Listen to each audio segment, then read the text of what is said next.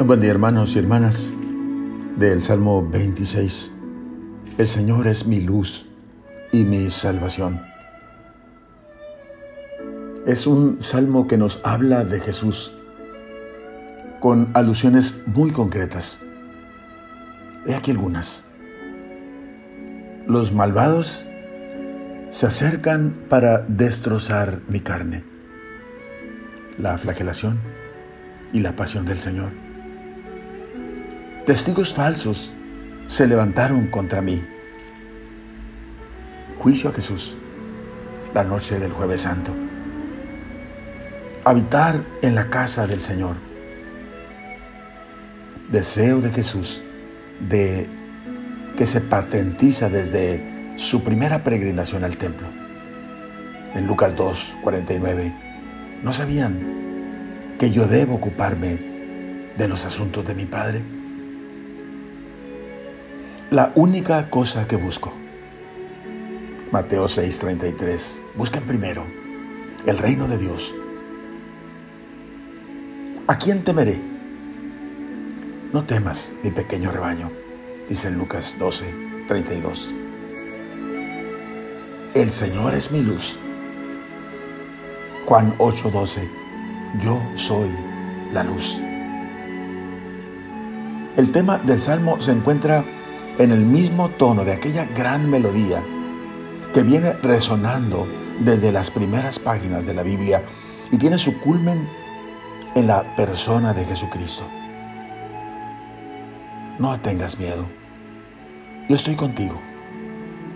Le dice el Señor a Moisés, a Josué, a Samuel, a David, y a todos los profetas en momentos decisivos, al sentir el peso de su fragilidad frente a la altura de su propia responsabilidad.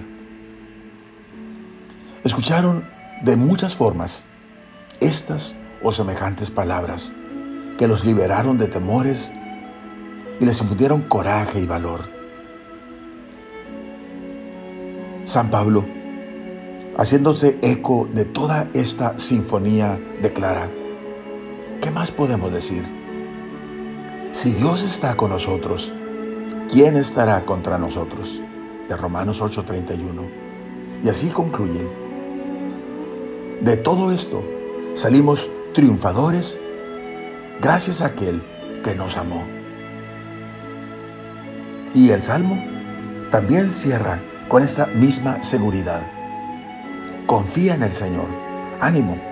Arriba. Confía en el Señor. Oremos. Oh Señor,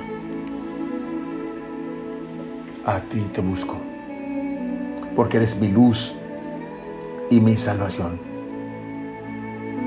Si tú estás conmigo, Señor, ¿a quién voy a temer? Si tú eres el amparo de mi vida, ¿ante quién temblaré? Solo te pido una cosa, Señor. Habitar en tu casa mientras dure mi vida, para gozar de la dulzura del Señor, cuidando tu santo templo. Amén. La bendición de Dios Todopoderoso, Padre, Hijo y Espíritu Santo, descienda sobre ustedes. Amén.